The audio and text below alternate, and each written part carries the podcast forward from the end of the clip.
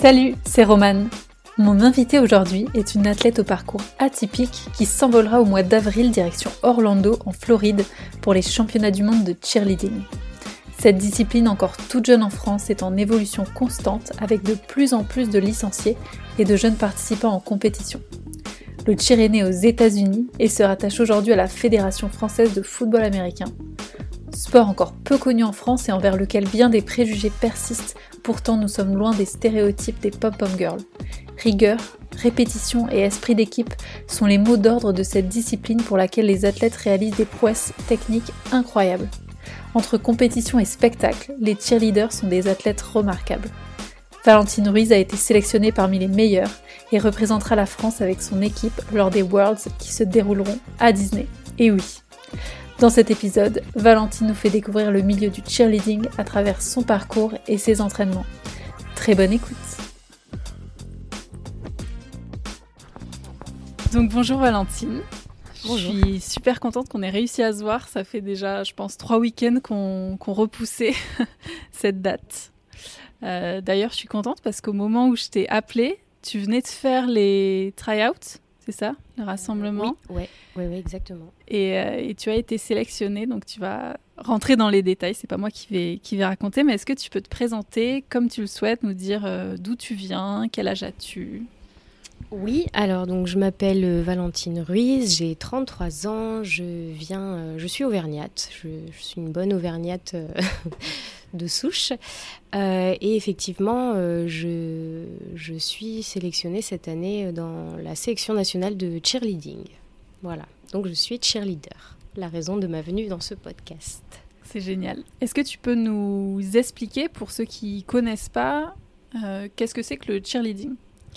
Oui, alors le cheerleading, c'est un sport qui est un petit peu difficile pardon, à définir. Euh, c'est un sport qui mélange des portées, des jetés, euh, de la gym au sol.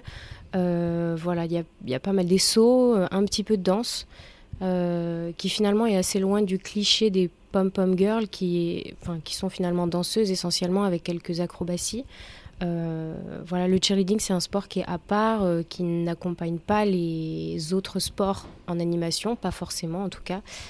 Euh, voilà, et qui, constitue finalement un mélange de gym, d'acro-gym, de, mais sans être de la gym et sans être de l'acro-gym. Donc c'est un peu difficile à définir et peut-être ça donne pas très envie comment je le décris, mais, mais je pense que des vidéos sont pas mal pour, pour vraiment visualiser l'idée. J'en mettrai sur ma page pour que oui, ça marche. puisse avoir un visuel en même temps.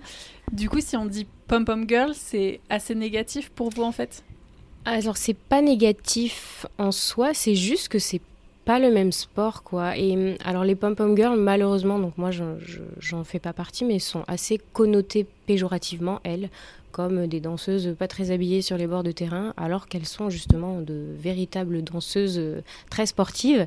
Mais effectivement, du coup, nous, on est associés souvent aux pom-pom girls de manière, enfin, avec cette connotation péjorative, c'est ça qu'on n'apprécie pas. Ensuite, bah, juste, on explique la différence entre euh, notre sport et, leur danse. Voilà, qui c'est pas du tout la même chose, juste. Mais c'est vrai que le cheerleading descend des pom-pom girls et donc euh, il y a ce mélange un peu parfois qu'on est obligé de déconstruire. Et dans ta description, tu as parlé de, des, acrobaties, des jetés, de la gym. Est-ce que tout ça, c'est chorégraphié? Oui, oui, oui, oui c'est chorégraphié et c'est très, euh, très réglementé en fait. Hein.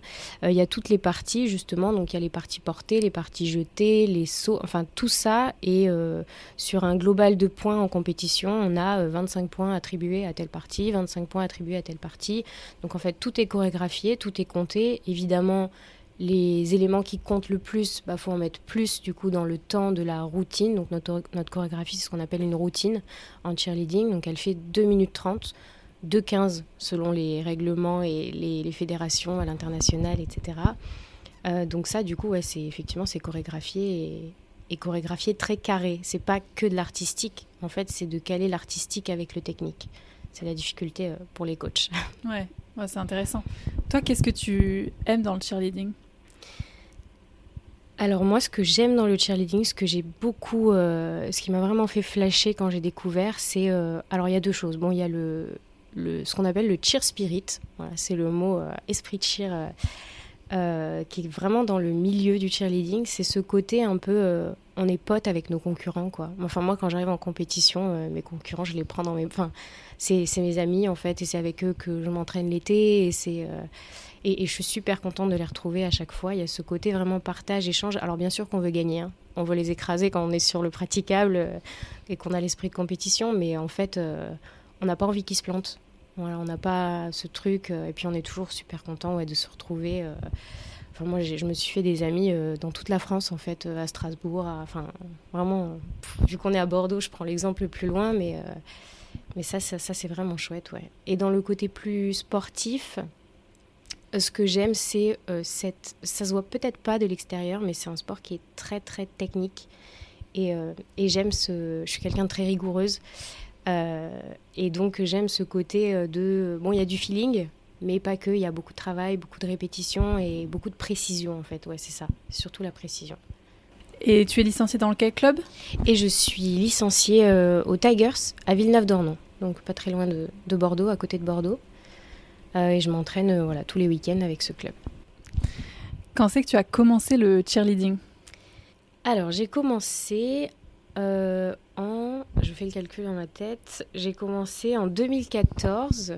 J'ai commencé en 2014 euh, en pom-pom girl, en fait. Euh, justement, avec ma fac, j'étais à l'université, on a fait ça avec des copines, c'était rigolo. On, on dansait justement. Alors pour le coup, on n'était pas. En tout cas, je parle pour moi. J'étais pas une danseuse hors pair, hein, clairement pas, mais c'était fun. Et puis c'était le côté avec les étudiants. on faisait l'animation de match, puis le soir on sortait, on faisait des soirées. C'était vraiment chouette. Et donc ça ensuite, alors ensuite on a eu euh, dans l'équipe, donc on a sympathisé évidemment, je me suis fait pas mal de copines dans cette équipe, et on en avait deux. Euh, bah, d'ailleurs, coucou Mélou, coucou Marion, qui connaissaient très très bien le, bah, le sport en soi et qui en fin d'année nous ont dit euh, ben ça vous dit pas l'année prochaine on s'affilie à la fédération on fait des compétitions donc du coup voilà j'ai commencé du coup réellement en 2000 bah, l'année qui a suivi je me suis fait emmenées dans ce virus du cheerleading euh, par ces, notamment ces deux filles. Quoi. Et elles sont toujours dans la sélection? Et elles sont pas dans la sélection. Euh, elles ne sont pas dans la sélection. Elles sont toujours dans le cheerleading, par contre. Donc il y en a une qui a monté son club à, Marseille, qui marche très très bien. Euh, et, qui a monté des équipes, qui a vraiment maintenant en plus des petits, des, des juniors, des seniors. Et, une autre qui a arrêté, enfin qui pratique moins et qui s'est mise au flag, qui a été très très bonne en, en flag. Donc, ouais, non, elles sont voilà, il n'y a pas eu de sélection nationale euh, pour elle, mais des, très très beaux projets. Euh, ok. Très beaux projets. Pour revenir sur ce que tu dis, donc le flag, ça fait partie de la Fédération française de football américain. Oui. Comme le cheerleading, et il y a le football américain. C'est ça. C'est ça, hein, c'est les trois disciplines. Euh, c'est ça, c'est la 3FA, FFFA, Fédération française de football américain, mais qui inclut aussi le flag et le cheerleading. Les raisons, je ne les connais pas. Je, pense que c'est la provenance du sport euh, qui inclut les trois d'un coup. Je ne saurais pas expliquer là, pour le coup. Dans, dans la culture peut-être euh, américaine. On, va peut-être faire des parallèles d'ailleurs avec euh, la culture américaine à un moment dans l'entretien. Mais le cheerleading, ça fait depuis 2003, je crois, si je dis pas de bêtises, que c'est dans que c'est que ça intègre la fédération. alors le flag, je sais pas. Alors, je ne sais pas parce que je ne pratiquais pas du tout en 2003. donc, euh, mais ça doit être à peu près ça. Ouais, ouais. Je sais que c'est assez récent, quoi. Donc, euh, ça fait une vingtaine d'années. Ouais, ça doit être. Euh, ça doit être à peu près ça. de toute façon, tu as fait tes recherches, donc c'est que c'est ça.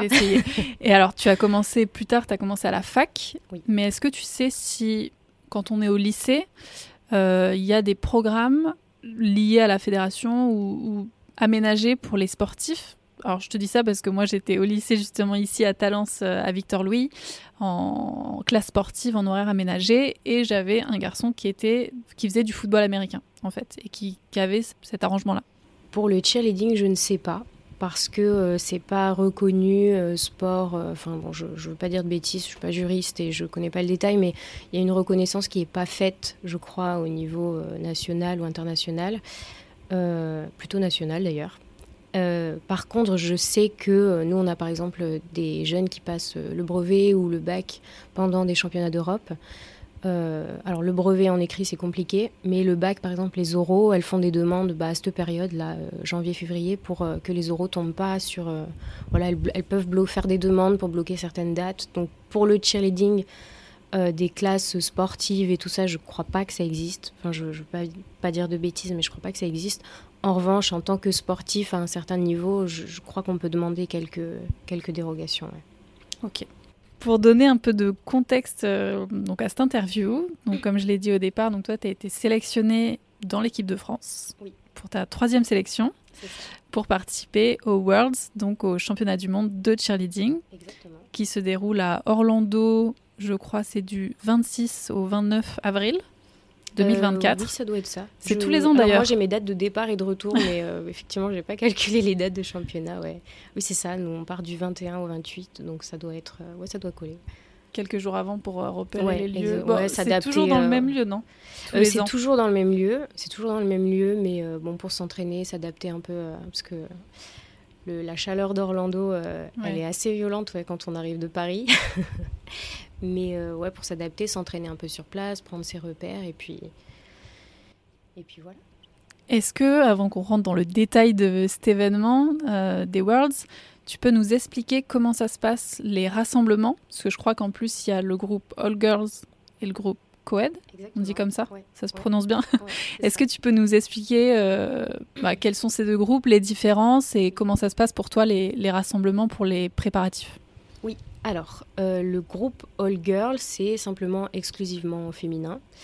Euh, et le groupe Coed, c'est le groupe mixte. Donc en fait, depuis euh, du coup 2022 maintenant, il y a deux sélections nationales, une en all girl, une en coed. En fait, c'est juste deux catégories différentes là-bas aussi à l'international et sur les compétitions. Les différences, ce sont un petit peu les notations. En fait, c'est pas tout à fait noté pareil. Par exemple, le nombre de porteurs. En fait, en coed, plus on réduit le nombre de porteurs, plus on a de points entre guillemets. Hein. je, simplifie un peu le. en all girl, ça compte pas tout à fait. Pareil. Alors bien sûr, il euh, faut réduire aussi le nombre de porteurs, mais par exemple, un porteur euh, euh, masculin équivaut en all girl à deux filles qui portent. Donc voilà, c'est pas tout à fait les mêmes systèmes de notation sur, sur la routine, mais voilà, la différence principale, c'est un féminin, un mixte. Ok. C'est lequel qui a, qui a intégré la sélection en 2022 C'est quel groupe? Les deux. En 2022, on avait une équipe all girl, une équipe coed. Alors avant, je veux dire, il y en a un qui ah, existait pas? Et avant, c'était All Girl. Il n'y avait pas de All Girl. Il n'y avait pas de All C'était moins développé. En fait, euh, la France est un pays où on n'est pas encore, euh, voilà, on est en, développement, euh, et donc les garçons sont une aide précieuse en fait parce qu'ils vont venir compenser en force certaines, voilà, certaines choses qu'on a du mal à mettre en place en technique quand on apprend le sport. Donc ça a été une aide précieuse en fait pendant longtemps et ça l'est toujours. Mais c'est vrai qu'aujourd'hui le niveau est, a augmenté et qu'on a des filles qui sont euh, sportives, solides et qui et franchement le all girl à l'international c'est incroyable. En France aussi ça y est ça arrive vraiment. Mais, euh, mais ça, ça a été plus long à démarrer quoi. Mais c'est enfin du coup je vous invite aussi à regarder les vidéos all girl c'est incroyable. Les filles sont dingues. J'en montrerai, je mettrai des liens dans, dans, le podcast pour que tout le monde aille voir. Toi, tu fais partie de quel groupe? Et du coup, moi, je suis en coed. Ok, donc avec euh, les garçons qui, qui font les portées. Exactement. Exactement. Là, maintenant, on a. Alors, en 2019, par exemple, on avait encore des filles qui étaient. Euh, même en 2022, il en restait une qui était euh, porteuse, du coup, enfin, base, on dit, en coed. Mais euh, voilà, en 2019, par exemple, on avait quasiment autant de, garçons que de filles qui étaient bases. Euh, aujourd'hui, ça y est, il n'y a plus de filles euh, bases en coed. Et Donc ça progresse aussi en coed, puisqu'on a assez de garçons justement solides. Les filles, plus besoin des filles qui viennent compenser. toi, tu es à quel poste? Et du coup, moi, je suis flyer, donc voltigeuse. Donc c'est-à-dire que c'est toi qui, euh, que les garçons jettent en l'air. Exactement. c'est moi qui ai ces sensations de, de sauter en l'air. Et comment tu arrives à ce poste-là En fait, quand tu as commencé, est-ce que tu essayes? Est-ce que c'est le coach qui, qui, te dit, toi, je te verrai bien là, en fonction de tes qualités? Oui, alors moi, j'ai commencé tard, en fait. J'ai commencé à l'université et donc bah, j'ai toujours eu un gabarit un peu petite. Euh, et donc à la fac, ben, il y avait des garçons, il y avait beaucoup de gens plus grands que moi. En fait, je suis assez petite, hein, je fais 1m60, donc je suis pas... voilà. Euh, donc j'ai été automatiquement mise comme ça, mais en fait ça aurait pu tomber euh, vraiment par hasard. quand on est plus jeune, alors je veux pas dire de bêtises, donc il faudra vérifier euh, ce que je dis. Et je pense que c'est pas applicable à tous les coachs qui, justement, qui coachent des jeunes. Quand on est plus jeune, les postes sont moins fixes, puisqu'en fait, on n'a pas encore fait notre croissance. Euh, euh, chaque enfant, alors il y a déjà des enfants qui ont une croissance, qui sont très grands, donc ils vont plutôt être bac, c'est le poste qui est derrière. Mais vous avez des garçons qui voltigent, vous avez d'ailleurs même en senior, on en a on en a un dans l'équipe Coed, il est incroyable. Il a un niveau dingue. Mais euh, ouais, qu'est-ce qui définit Je sais pas bien. C'est le gabarit, euh, c'est le travail, la souplesse. Euh, la souplesse compte pas mal. Et les aptitudes, je pense, à tenir son corps. Et puis l'envie, en fait. Hein. Il y en a qui n'ont pas du tout envie. Il y en a qui en rêvent et qui se donnent à fond et qui, voilà, le... qui à force de travail, arrivent à ce poste. Et puis il y en a qui n'ont pas du tout envie, qui ont, qui ont été mises là et qui veulent pas et qui préfèrent être basse parce que c'est pas les mêmes sensations. Et Bon, je suis pas basse du tout, hein, mais je l'ai fait de temps en temps pour rigoler. Et c'est vrai que c'est des sensations incroyables aussi d'être en dessous et de dire waouh, ça tient grâce à moi. et toi, tu rêvais d'être voltigeuse euh, Bah du coup, euh, j'ai pas, j'ai pas euh, eu le temps d'y réfléchir. En fait, ça s'est fait comme ça. Mais j'aime bien ce poste, ouais. Mais je crois que j'aime bien être perchée globalement, hein, puisque j'étais cavalière avant aussi, donc. être en hauteur, de prendre de la hauteur. hauteur. Du coup, ouais. et comment on fait Enfin, tu as commencé tard, c'est un sport, euh, comme on l'a dit, qui, est très technique, qui demande beaucoup de qualité physique et aussi, je pense, de, ne pas avoir peur d'oser. Enfin, je sais que moi, déjà, je suis incapable de faire un salto dans ma piscine. Donc, euh, ce poste-là, il est inimaginable pour moi. Mais toi, comment, au début, tu, l'as appréhendé? Ben oui, alors au début, alors j'ai toujours été un peu tête brûlée, hein. donc euh, c'est vrai que ça, ça m'a pas trop posé de problème. Au début, j'étais beaucoup crash test. Euh, dans ma première équipe. Et puis en fait, euh, on essayait des nouveaux trucs, on n'avait pas toujours de technique, on regardait des vidéos, on se disait viens, on essaye ça. Donc on faisait attention pour qu'il y ait de la sécurité, mais c'est vrai que j'ai pris quand même quelques, quelques belles gamelles. Mais euh, après, par contre, c'est vrai qu'en vieillissant, je fais plus attention. Je sais que maintenant, une mauvaise réception, une cheville qui se tord, bah, j'en ai pour un mois d'arrêt. donc je fais un petit peu plus attention maintenant. Je, suis devenue un petit peu plus peureuse. Enfin, je sais pas si c'est le mot qui qui est adapté. Moi, je préfère dire euh, sécuritaire. Mais, mais ouais, non, non, j'ai un peu plus peur de me faire mal. Pas parce que j'ai peur d'avoir mal, mais parce que je sais que si je me fais mal, ben, en fait, euh, je suis euh, hors saison pendant. Enfin, je, je suis à l'arrêt pendant un mois et j'ai pas envie d'arrêter de pratiquer pendant un mois, surtout sur des saisons comme ça. où les compétitions commencent à voilà quoi c'est des rêves les championnats du monde les championnats d'Europe les championnats de France après ouais le côté mental ben travailler le mental je sais pas bien quoi. C'est poser le cerveau, débrancher le cerveau et se dire bon allez j'y vais, mais pas n'importe comment non plus. C'est poser le cerveau au bon moment quand on sent que la technique elle commence à être bonne et que donc c'est là l'importance des coachs aussi qui sont compétents et qui vont te dire là tu peux le faire, là tu peux pas encore le faire. Vous êtes combien d'ailleurs dans les deux groupes? On est euh, on est 24 normalement ou 25. Et combien de coachs? À peu près, ça fait beaucoup. Euh, mais c'est ça et après. Euh, les coachs peuvent choisir en revanche de mettre que 20 personnes ou 21 personnes sur le praticable euh, pour des questions stratégiques. En fait, euh, des fois, en fait, il ne faut pas avoir de personnes au sol. Les juges comptent euh, au niveau des points le nombre d'athlètes sur le praticable par rapport au nombre de flyers qui sont en l'air. Donc, si on a 24 personnes mais que tant de flyers en l'air, on peut perdre des points. Donc, des fois, ils font le choix d'enlever des athlètes alors qu'ils pourraient les mettre en termes de, de nombre. On a le droit d'être 24 sur le praticable, mais ils choisissent d'en mettre que 21. Donc là, pour l'instant, nous, on n'a pas les informations euh, pour la sélection nationale. On, sait pas, on ne connaît pas leurs décisions. Et il y a un minimum? Si, si, il y a un minimum, mais je ne le connais pas. Mais c'est surtout que, en fait, pour ce qui est des pyramides et tout ça, euh, moins tu es, moins enfin, plus c'est compliqué de faire des figures mm. où tu as besoin de tant de personnes en l'air pour tenir. Euh. donc, c'est pas optimal d'enlever trop d'athlètes non plus, quoi. C'est pas...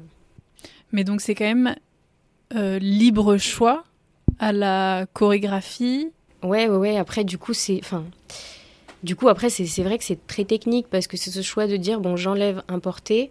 Donc, je. En fait, plus tu es sur le praticable et mieux c'est en soi. Sauf que s'il y a un porté qui est moins haut niveau, bah, des fois, il vaut mieux l'enlever que de le laisser euh, et d'enlever complètement les athlètes euh, que de le laisser sur le praticable. Cependant, la figure d'après, ces mêmes athlètes auraient été excellents. Donc il faut faire le choix de. Enfin, c'est cet équilibre à trouver qui est. Ça fait beaucoup d'essais. Ça fait beaucoup d'essais et ça fait beaucoup de choix, même humains, difficiles. Enfin là, du coup, je ne suis pas dans leur tête, mais j'imagine que pour eux, c'est très dur de se dire bon, bah, cette personne-là, on ne la met pas, cette personne-là, on la garde, cette personne-là, on verra. Donc elle est un peu, euh, je sais pas, sur la sellette, en fait. Euh.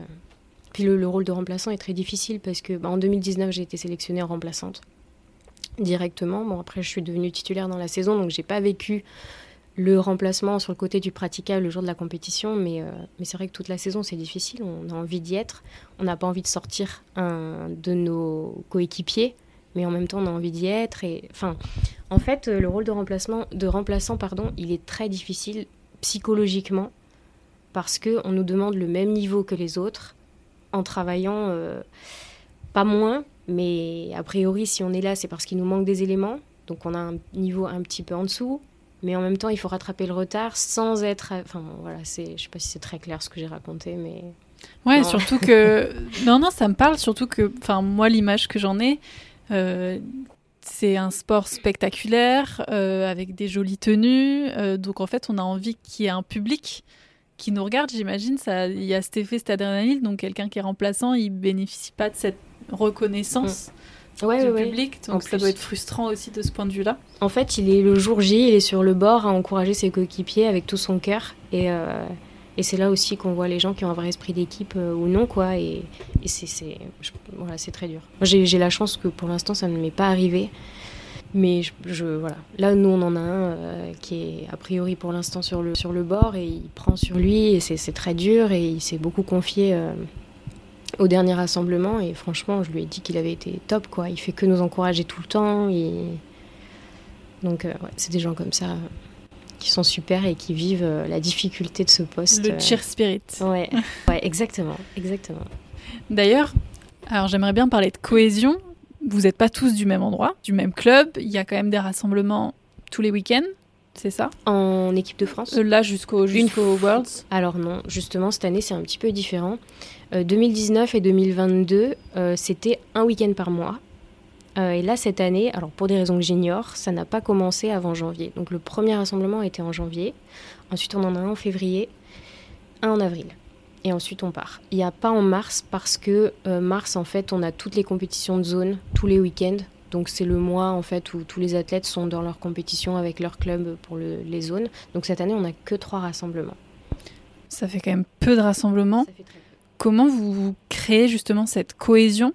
Alors surtout que, encore une fois, c'est l'image que j'en ai, mais euh, comme tu le disais, il faut être concentré. Euh, il y a quand même une prise de risque, donc pour essayer d'éviter les chutes, etc., il faut que, faut que toute l'équipe soit en phase. Comment vous faites pour, pour créer cette cohésion? C'est pas facile parce qu'effectivement, on se voit peu. Euh, en revanche, on est beaucoup à se connaître déjà d'avant. Et donc ça, c'est un plus parce que ça crée un noyau en fait déjà très à l'aise entre nous. Euh, et ensuite, on n'a plus qu'à, je mets des guillemets là-dessus, intégrer du coup ceux qui arrivent, ceux qui sont un peu plus nouveaux et qui sont mm. voilà qu'on connaît un petit peu moins. Donc on a déjà ce début de cohésion en fait qui est fait. Ensuite, ben on communique les réseaux sociaux hein, dans ces contextes-là, ça joue beaucoup quoi. On, les voit faire euh, dans leur story Instagram, alors on les encourage, on envoie des cœurs, des machins, ouais super. Euh. en fait, il y a beaucoup de, création de cohésion à distance.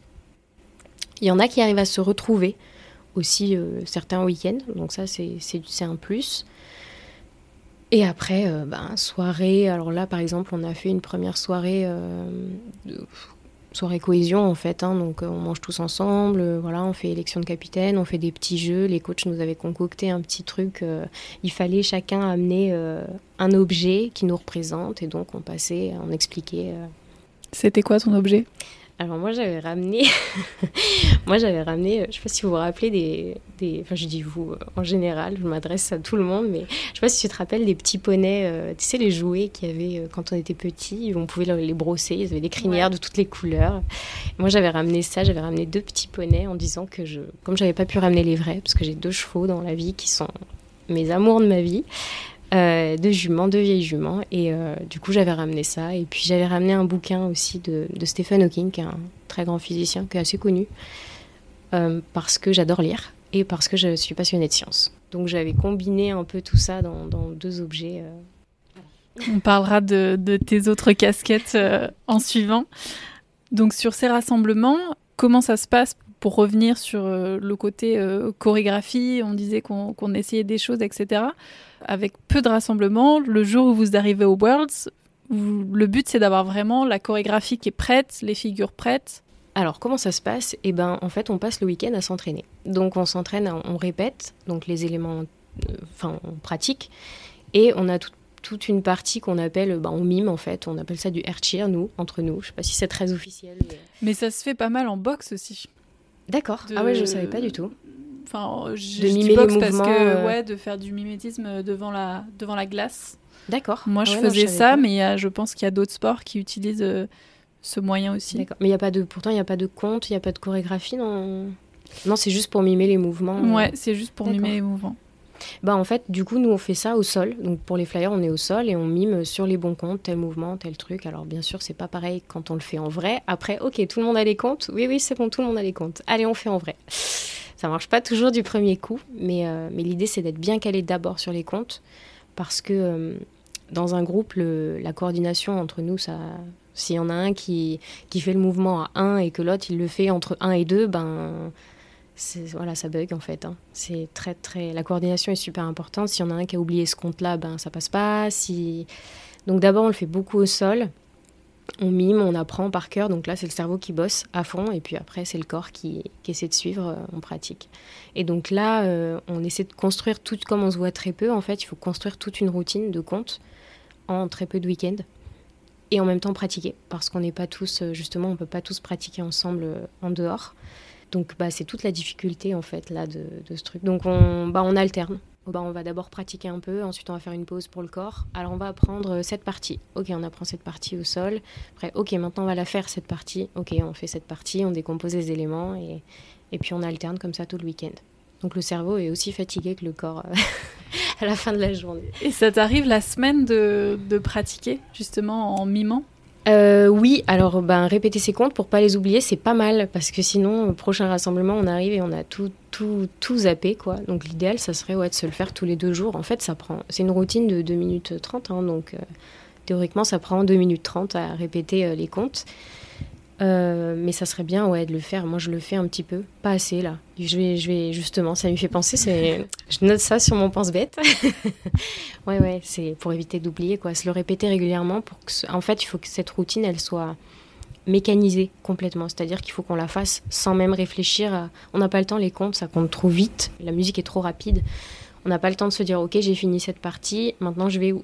Faut que le corps il y aille tout seul. Donc euh, donc ça, ouais, c'est super important de le répéter à la maison. Et toi qui disais tout à l'heure que, que tu avais de plus en plus peur avec l'âge, est-ce que tu... mais, mais moi aussi, hein, sur, certains, sur certaines choses. Est-ce que tu te prépares euh, aussi quand tu es chez toi? Alors au-delà de, de faire le mime sur, sur les 2 minutes 30, mais vraiment physiquement? À faire des étirements ou à ah faire de, de, la musculation Ah oui, bien sûr. Toi, tu bien sûr. Alors là, selon les postes, on a un peu des prépas physiques qui sont différentes, mais au final, on a beaucoup qui se recoupent. Chacun fait un peu. Il y en a qui font renfo à la maison, il y en a qui font du crossfit, il y en a qui vont à la muscu. Enfin, les, toutes les enseignes euh, Basic Fit et compagnie. Euh, c'est vrai que là, il y a beaucoup de cheerleaders là-dedans, surtout pour les porteurs, du coup. Euh, pour les flyers, la souplesse, indispensable. Donc, euh, bosser la souplesse. Euh, alors, chacun a ses méthodes et chacun a ses, son avis sur la fréquence de, d'étirement qu'il faut avoir tous les jours, tous les deux jours, trois fois par semaine. le coach vous donne pas des. Ça dépend. Ça dépend, ça dépend des coachs. Il y en a qui non, qui donnent pas de directives particulières, qui disent juste faut vous étirer. Donc on s'étire comme on peut. mais ouais, non, après, bah, chacun, il y en a qui s'étirent un peu tous les jours, d'autres qui font une grosse séance, mais deux fois par semaine. Donc chacun a son, avis là-dessus. Euh, donc ça c'est pour, pour la souplesse. Après les flyers, l'idée c'est qu'elles aient euh, du gainage, euh, ce genre de choses. Donc bah, on applique le gainage. Du cardio, c'est des routines qui du coup qui sont très intenses. Donc le cardio indispensable. Les hits, on a beaucoup de je sais pas si tu connais, mais euh, quand ça s'appelle Insanity, ce genre de. Ouais, ça, c'est très très bien pour le cheer, c'est très intense et pas forcément très long. Et après, euh, alors moi, ma prépa physique préférée, c'est la course. Il n'y a pas beaucoup, je pense, de cheer qui valident cette prépa physique pour le cheerleading. Mais au final, euh, moi, je cours pas mal. Et, euh, et ça me prépare, je trouve, assez bien, quoi, finalement. Ça fait les jambes, ça fait le cardio. ouais. Pendant un temps, j'ai pensé que ça faisait pas forcément le bon cardio, entre guillemets, parce que c'est la course de fond, finalement, c'est un cardio plutôt sur la longueur. Mais au final, j'étais très à l'aise sur les routines, donc donc je pense que ça prépare bien et j'invite les cheerleaders à faire de la course. Je pense que c'est un bon, une bonne prépa physique. Ouais. Ok. Pour revenir sur les Worlds, donc ça se passe à Orlando au ESPN Wild World. Donc c'est dans Disney. C'est ça, c'est dans quand même incroyable. Disney World, euh, exact. Il y, a, il y, a, énormément de compétitions, bah, de juniors, de flag, de danse d'ailleurs, et de, et de cheer. Tous les ans, c'est au même endroit? Euh, Oui, c'est tous les ans au même endroit. Alors, euh, effectivement, ça pourrait être fun que ça change. Et en même temps, du coup, pour l'avoir déjà fait deux fois, vu l'organisation que ça représente, au moins là-bas, c'est calé, c'est rodé, on sait, voilà, on a nos repères. Euh, parce que ça accueille quand même énormément de monde. Ça brasse une population incroyable et c'est vrai qu'il bah, faut loger tout ce monde, il faut organiser tous les passages, faut vous êtes logé sur le... Alors ça dépend des années. Euh, du coup, bah, moi j'ai l'occasion de tester plusieurs choses. Euh, en 2019, on était dans des villas euh, un peu ailleurs. Donc on louait par exemple pour l'équipe, il y avait trois villas de 10 places, équipe plus staff. en 2022, on a été logé directement sur les, dans les hôtels de Disney. ouais. Et c'est pas mal parce que c'est sur place. Alors c'est un petit peu moins confortable au niveau de la promiscuité. C'est des chambres de 4, c'est un petit peu moins mais bon, euh, enfin, du coup, quand on arrive là-bas, on se connaît aussi mieux, donc c'est. Euh, et du coup, j'ai oublié la suite de la question.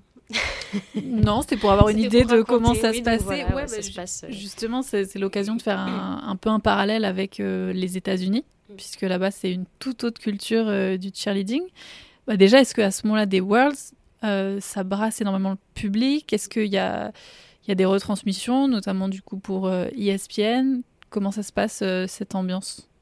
Oui, alors il y a pas mal de public. Les mondiaux, ça se découpe en deux parties. Euh, il y a d'abord euh, ce qu'on appelle ICU. Donc là, c'est les sélections nationales. Voilà, chaque pays euh, envoie une équipe ou deux avec, voilà, selon les catégories. Euh, et ensuite, il y a ce qu'on appelle la partie IASF, et là, c'est plus les championnats du monde de clubs. C'est-à-dire que vous pouvez avoir plusieurs équipes françaises, par exemple, qui participent à IASF, alors que vous avez une seule équipe de France, enfin, sélection nationale, sur ICU. De l'impression que j'ai, il y a plus de public sur IASF. J'ai l'impression. Et, euh, et, par contre, il y a énormément de public sur la partie. Alors, ICU se redécoupe en deux. Euh, on a deux niveaux. Il y a élite, donc là où il y a la France notamment, et première, donc là où on retrouve euh, la catégorie, on retrouve les Américains, les Canadiens, les meilleurs. Et là, le public est. Première, c'est au-dessus de Elite. Oui. Et là, le public est assez fou. Ouais, il y a trop de monde.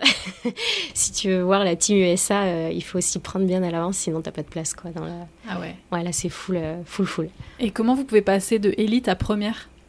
Eh ben, je pense que c'est. Alors, je sais pas. Je pense que c'est à force de résultats. Je... En fait, on est tellement loin pour l'instant, je pense, du niveau première que la, je me suis jamais posé la question. Quoi. Je pense qu'il faut que la nation atteigne un certain niveau euh, pour avoir le droit de s'inscrire là. Ok. Je dirais que c'est comme ça. Mais on n'y est pas encore. Je checkerai tout ça et je mettrai un petit, un petit lien vers, le, vers comment on change de division. Euh. Alors, justement, le cheerleading, c'est quand même un pilier de la culture américaine ou même canadienne, tu vois. Les cheerleaders elles font partie de. Enfin, elles font l'animation des matchs. Euh, on a tous en tête le Super Bowl. Euh, il y a même, je crois, qu'elles font des animations euh, pour les forces armées là-bas. Il y, en a, y en a certaines qui sont pros. Moi, je me souviens, en université, il y avait des cheerleaders qui avaient des, qui avaient des bourses, qui avaient des scholarships.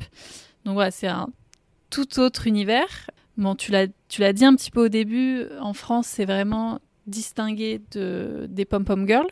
Mais est-ce que vous avez déjà des compétitions autres que les Worlds, mais euh, est-ce que ça peut vous arriver d'animer euh, des matchs dans votre club ou pour l'équipe de flag ou de football américain ou même des, des spectacles? Quelle animation autre existe euh, ici en France? Donc les compétitions, oui, on en a d'autres que les Worlds. Les Worlds, en fait, c'est juste pour quelques équipes françaises plus la sélection nationale on a euh, en fait les compétitions nationales, donc on a les qualifications, euh, donc les compétitions en zone, donc il y en a cinq nord-est, nord-ouest, sud-est, sud-ouest et région parisienne. Donc ça, c'est sur tous les week-ends du mois de mars. Et chaque équipe qui gagne dans sa catégorie est qualifiée pour les championnats de France qui sont en général fin mai, début juin. Donc ça, c'est pour le national de la fédération. Ensuite, on a des Open. C'est-à-dire qu'ils ne sont pas forcément avec la fédération. Il y a l'Open de Lyon, par exemple, qui est très connu. Je sais qu'il y en a beaucoup dans la région parisienne. Il y a des étrangers? il y a des étrangers qui peuvent venir, ouais, ouais. Je sais que celle de Lyon, euh, il y a des Suisses qui viennent beaucoup. Je crois qu'il y avait des Espagnols l'année dernière aussi. Donc, euh, après, moi, ça fait longtemps que je ne l'ai pas faite, celle-ci, mais, euh, mais oui, oui, il y, a des, il y a des étrangers ouais, qui viennent. c'est des, belles, c'est des grosses compétitions, c'est des belles compétitions aussi. Donc ça, c'était pour répondre aux compétitions.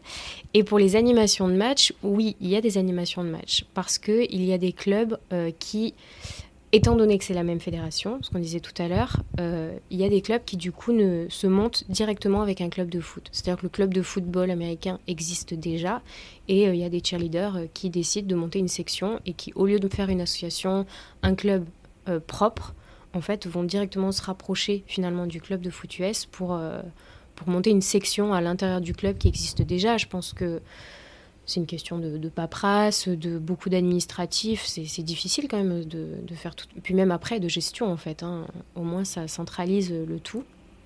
Et donc, dans ces contextes, euh, moi, j'avais fait partie d'un club comme ça. Il y a un partenariat en fait euh, un peu évident. C'est que du coup, les cheerleaders vont animer les matchs euh, des joueurs de foot. Ça paraît du coup assez logique. Euh, et j'ai vu aussi dans certains clubs les joueurs de foot US qui allaient euh, soutenir les cheerleaders lors de leur, qui prenaient ah, tous le bus, leur voiture et leur pancarte dans le public et qui allaient soutenir les cheerleaders le jour de leur compétition. Donc euh, ça c'est vraiment chouette. Ouais, Toujours exactement. le et on y inclut les joueurs de foot. Génial. Donc ouais, ouais non ça c'est ça c'est chouette. Après il y a des partenariats juste qui se font de club à, à club d'un autre sport. Euh, basket. Enfin, moi, j'ai déjà animé des matchs de basket, de hand, de, de volley même une fois. C'était compliqué avec le filet au milieu, mais on avait réussi ça. De rugby, beaucoup de rugby quand j'étais à Toulouse. Ah ouais, de rugby Parce que le, enfin, j'allais dire le, le, basket et le football américain, ça s'y prête bien parce qu'il y, y a, pas mal d'arrêts. Oui. Et moins du coup au, rugby bah, Le rugby, c'est compliqué l'hiver par exemple, parce que le cheerleading euh, en extérieur, c'est compliqué. Quand il y a de la boue euh, sur le terrain, en fait, ça, se compliquait un peu, mais on se débrouillait, quoi. On arrivait à faire. Euh, il y avait beaucoup à Toulouse, on avait beaucoup de partenariats avec le rugby. Et donc ensuite, ça, c'est euh, des partenariats souvent contre rémunération. Enfin, du coup, c'est plus des contrats ouais, contre rémunération. Nous, ça, eux, ça leur fait de l'animation. Nous, ça nous permet de nous aider à financer justement nos compétitions, nos déplacements. Euh. Et ça te plaisait de faire ça, toi? Alors oui, je trouvais ça chouette, mais c'est hyper chronophage parce que du coup, il faut préparer ce que tu vas montrer le week-end. C'est jamais au niveau de ce que tu montres en compétition, parce que tu es dehors, parce que ça glisse, parce que soleil, parce qu'il y a du public et donc tu peux pas prendre le risque de tomber. Donc tu simplifies toujours un petit peu les portées. Euh, et puis, bah, faut, faut faire une choré quand même hein, dessus. donc, si c'est tous les week-ends, ça demande, ça demande du, mm. travail en plus. Euh. Donc, moi, c'est pas la partie que je préférais. Voilà, j'aime mieux m'entraîner plus. Euh, mais euh, de temps en temps, c'est sympa. Puis ça permet de s'entraîner devant un public, ça permet de. Ouais. C'est moi, je trouve ça assez chouette. Puis même cet esprit, du coup, d'aller euh, voir les autres matchs, faire connaître notre sport un petit peu. Euh, moi, j'aime bien. J'aimais bien. Et en venant ici ce matin, je me suis posé la question. La semaine dernière, il y a eu le match de NBA à Paris. Est-ce que sur ces matchs-là, il peut y avoir justement des clubs de, de cheerleading français qui font des contrats avec, alors je ne sais pas comment ça se passe, si c'est avec euh, le lieu de l'événement ou avec la NBA, ou est-ce que leurs équipes, tu vois, les Nets arrivent avec leurs cheerleaders ou comment ça se passe? Je sais pas si tu sais. Alors là, je non, je, me suis fait la réflexion ce matin. Je sais pas trop. Euh, du coup, moi, j'ai une famille qui est très très basket, un papa qui est dans le basket, donc j'ai eu l'occasion de voir pas mal de, beaux matchs de basket, et c'est vrai que souvent il y avait euh, des cheerleaders ou des pom pom girls en fait qui étaient était là et qui faisait une très très belle animation de, mi-temps, etc. Enfin, de mi-temps, de, quart-temps d'ailleurs. Euh, d'où viennent leurs partenariats C'est une bonne question. Je pense que c'était plutôt effectivement l'organisation de l'événement que les équipes qui amenaient leurs leur cheerleaders. Euh, maintenant, en NBA, euh, c'est une bonne question. C'est possible qu'ils en En fait, je, Parce que là, ça, ce serait justement une belle mise en lumière pour le sport. Ça serait une belle mise en lumière. Si Mais le ça fait des faire un partenariat avec une équipe française. Transporter une équipe depuis Depuis les États-Unis, par contre, ça fait une équipe de plus, une équipe de basket, plus une équipe de cheerleader. Bah, eux, ils ont peut-être le budget pour, ceci Ils ont peut-être le budget pour, c'est vrai, c'est vrai. Non, non, je, du coup, je ne je, saurais pas répondre à la question. À creuser. Ce serait intéressant de qu'il y ait des cheerleaders Après, françaises qui, je pense qu'il y a performent euh, oui, pendant un match. Quoi. Ouais. Mais je pense qu'il y a beaucoup de, de pom-pom girls, par exemple, qui sont semi-pro, en fait, qui sont, mm. peut-être, c'est pas leur métier à temps plein, mais qui sont... Euh, enfin, moi, du coup, dans les quelques matchs, euh, très bons matchs de basket que j'ai pu voir, enfin, elles étaient incroyables. Hein. C'est pas de l'amateurisme du tout, quoi. Donc, je sais pas derrière si c'est à moitié leur job ou pas, mais, mais en tout cas, si c'est pas le cas... Peut-être qu'elle devrait y penser. je crois que qu'aux États-Unis, elles sont ouais, c'est du temps partiel. Enfin, en tout cas, elles sont. Il y en a certaines qui sont pro. Donc certaines c'est du temps euh. partiel, ouais. Ouais, c'est des athlètes en fait. C'est des euh, athlètes. Et d'ailleurs, toi, tu redis là que c'est impressionnant. Tu l'as dit tout à l'heure en première, euh, les, les US, les Canadiennes, tout ça, c'est hyper impressionnant. Qu'est-ce qui fait que c'est plus impressionnant que vous, par exemple? En fait, quel est le petit détail qui change ah, je sais pas. Je, enfin, je pense que c'est l'expérience. Hein. Déjà, on n'a pas le, enfin, l'histoire hein, du cheerleading. On a, enfin, tu disais tout à l'heure, 2003, euh, on a 20 ans de cheerleading en France. Euh, ils en ont, je sais pas combien, mais ça fait des années, puisque quand on lit euh, les documents, alors je ne veux pas dire de bêtises, mais il y a des présidents américains qui ont été cheerleaders quand ils étaient plus jeunes. Donc, on a bien au moins 50 ou 60 ans de cheerleading là-bas, peut-être même plus, d'ailleurs. Donc je pense, ouais, c'est l'ancienneté du sport qui fait qu'on est moins bon, mais bon, on est impressionnant aussi. Hein on va dire que nous aussi. Non, je ne sais pas, de l'extérieur, c'est difficile de, de donner un avis sur le rendu qu'on donne quand on est de. Enfin, hmm. je, je jugerai euh, quand je serai plus dedans, quand je serai spectatrice. Et toi, alors, de l'intérieur en France, euh, des différents groupes, euh, les différentes cheerleader que, que tu as connu, enfin tes coéquipières ou même toi, est-ce que ça se fait ou en tout cas est-ce que ça fait partie de, de leur rêve, euh, si, je peux dire comme ça, d'aller justement aux États-Unis dans une équipe ou à l'université ou alors je sais pas si c'est facile ou pas, mais est-ce qu'en tout cas il y, en a beaucoup qui, qui l'imaginent? Moi non, mais je pense que beaucoup oui. J'ai un, bah, copain justement de l'équipe de France de 2022 euh, qui est parti euh, mon co-capitaine en 2022, Simon, qui est parti euh, justement bah, vivre son rêve américain cette année euh, dans une des meilleures équipes du pays, euh, qui est passé sur la hum, TVCC. Je ne sais pas si tu as vu la série Netflix, mais voilà, il est parti, il a passé des sélections là-bas. Et il est parti vivre son année. Donc, il a repris des études, en fait. Il était coach de sport. Il avait une boîte de, justement d'accompagnement en tumbling et tout ça. Et en fait, euh, bon, il m'a dit, bah, je vais reprendre des études. Donc il est parti là-bas, il a repris des études pour intégrer, en fait, le, c'est plus pour le cheerleading que pour les études. Donc il est parti là-bas à l'université. Je pense que dans les jeunes, il y en a beaucoup, bien sûr, qui en rêvent. États-Unis d'ailleurs ou, Canada ou parce que bon c'est plus facile quand c'est francophone aussi. Il y a de très très très très bonnes équipes au Canada. Donc euh, enfin je sais francophone mais il y a le Canada, c'est pas francophone partout d'ailleurs. Mais oui, je pense qu'il y en a qui en rêvent, ouais. C'est impressionnant. Ok. On va parler un peu de ton enfance. Oui. Pour, basculer, on a pas mal parlé de cheerleading, mais voilà, pour que, pour que les auditeurs euh, comprennent qui tu es, d'où tu viens. Je crois que tu as eu aussi une aventure pro en équitation. Oui, euh, oui, oui. Alors, euh, bah, enfance, adolescence, ouais. Alors, ça marche complètement différemment. L'équitation, on s'engage pas dans un niveau pour une saison. En fait, chaque compétition, on s'engage dans euh, une catégorie, une épreuve, ou, enfin deux sur le week-end ou trois. Donc j'ai pratiqué moi mes dernières saisons en amateur 1, amateur élite. Donc j'étais licenciée quand même amateur. Mais en fait, on peut, euh, voilà, sur certaines compétitions, on peut être engagé dans des compétitions euh, du niveau supérieur. Et inversement d'ailleurs, les pros peuvent parfois s'engager en amateur, parfois, sous certaines conditions, parce que, ben, pas qu'ils viennent rafler les prix des amateurs, mm. évidemment. Mais, euh, mais à l'inverse, voilà, les amateurs peuvent se surclasser sur certaines compétitions. Et donc, ben, mes dernières années, j'étais j'étais encore à l'université.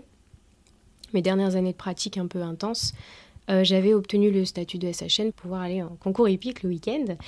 Et, euh, voilà, et c'est ça, j'avais été surclassée sur, euh, sur plusieurs épreuves pour pouvoir monter un peu en niveau. voilà, donc j'ai jamais fait de très gros résultats dessus, mais, mais c'est voilà, j'ai été puis j'ai arrêté après euh, dans la foulée, donc euh, j'ai pas eu l'occasion de toute façon de pousser plus. Puis tu faisais tes études en même temps, donc il y avait peut-être le, projet aussi. Euh, Exactement, il y avait ce projet-là et puis bon, j'avais ma jument qui c'était ma jument de tête. donc, parce que je, je montais quelques chevaux de marchands pour la valorisation. En fait, on les monte, on les travaille, on les prépare, on les présente en compétition, certaines épreuves. Et puis s'ils plaisent, ben, ils sont vendus. Donc ça, c'est chouette. Enfin, c'est un beau, c'est des belles expériences. Mais bah, les chevaux, dès qu'ils sont bons, ils deviennent vendus. Donc en fait, avec ces chevaux-là, on a une limite euh, sur le niveau qu'on peut atteindre avec eux. Donc euh, du coup, ma jument, ce qu'on appelle la jument de tête, c'était euh, c'était la mienne, puisque celle-là, je la vendais pas. C'est cheval de ma vie. Que tu as toujours Que j'ai toujours, qui est à la retraite, tranquille, qui fait des balades et qui mange, qui dort, qui, voilà, qui a une belle vie de retraité, une belle retraite dorée. Du coup, voilà, c'était avec cette jument que j'ai pu pousser un peu plus. Et puis elle commençait à vieillir aussi. Donc euh, on a été euh, voilà, on Vous avez arrêté ensemble. J'aurais pu voilà faire le choix. Par contre, ça se fait beaucoup hein, dans l'équitation. Quand euh, le cheval vieillit ou quand on veut monter plus en niveau, bah, on le vend et puis on en achète un autre. Ça se fait beaucoup en équitation. moi, j'avais pas fait ce choix-là. Je considérais que le, binôme, le couple que cavalier-cheval que je formais avec elle était était important en fait. Et pour moi, les niveaux, on les montait ensemble, quoi. Donc, d'où le, le, lien qui s'est créé aussi avec cette jument donc voilà, donc j'avais misé là-dessus, moi, et elle m'a emmené plus loin que ce que j'aurais pu imaginer. Donc euh, je suis hyper reconnaissante de, cette jument, euh, aussi sur le côté sportif. Voilà, ma petite expérience. Euh, pas petite. D'équitation. et qu'est-ce que tu fais dans la vie aujourd'hui?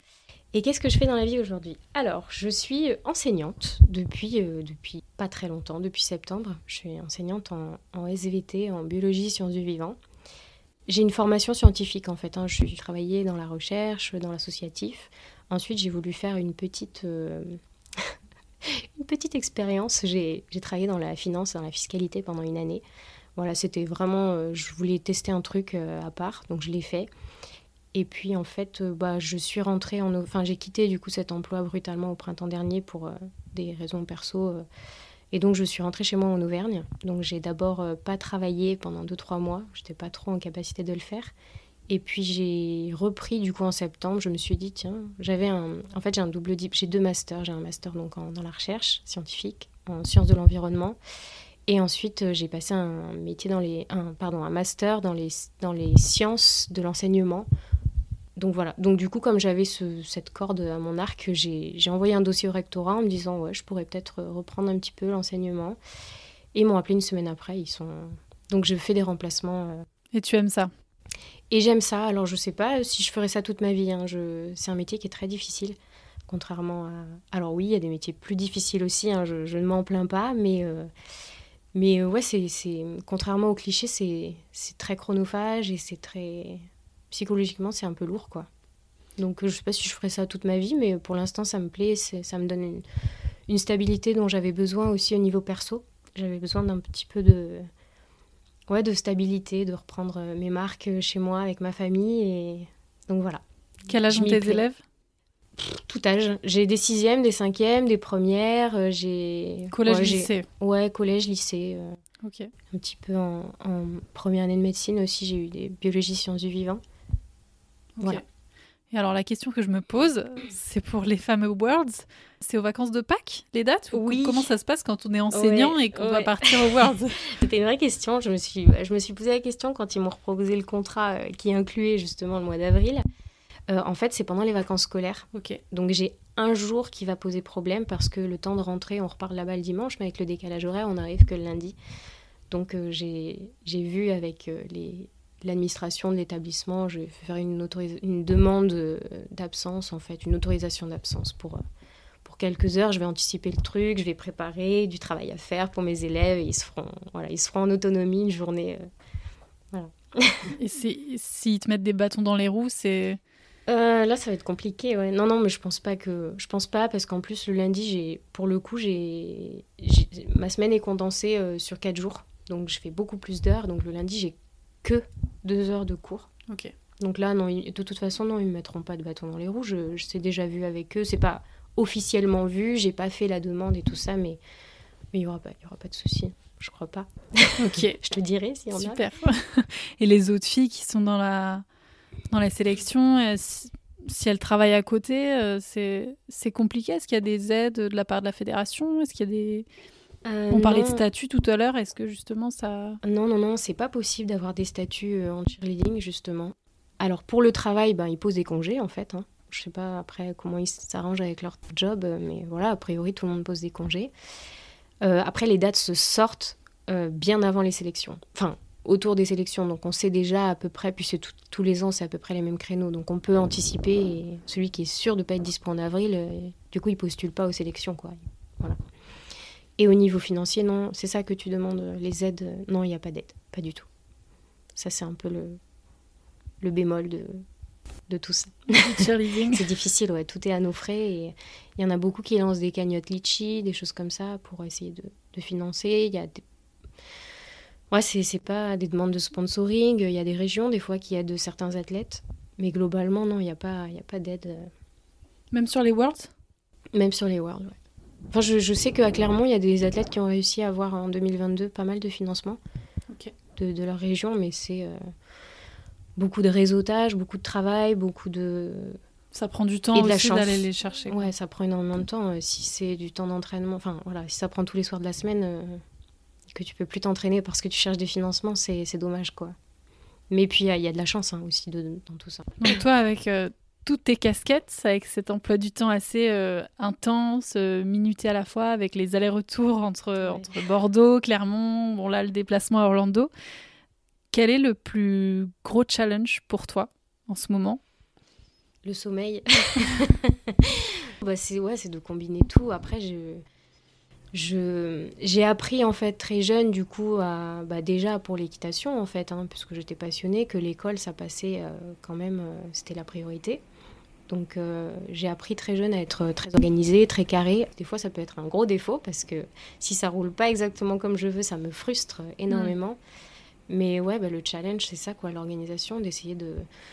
Le travail, euh, le perso, euh, le, voilà, les amis, euh, les conjoints, enfin, le conjoint, je parle en général. voilà, le, bah, le sport, continuer de s'entraîner, bien sûr.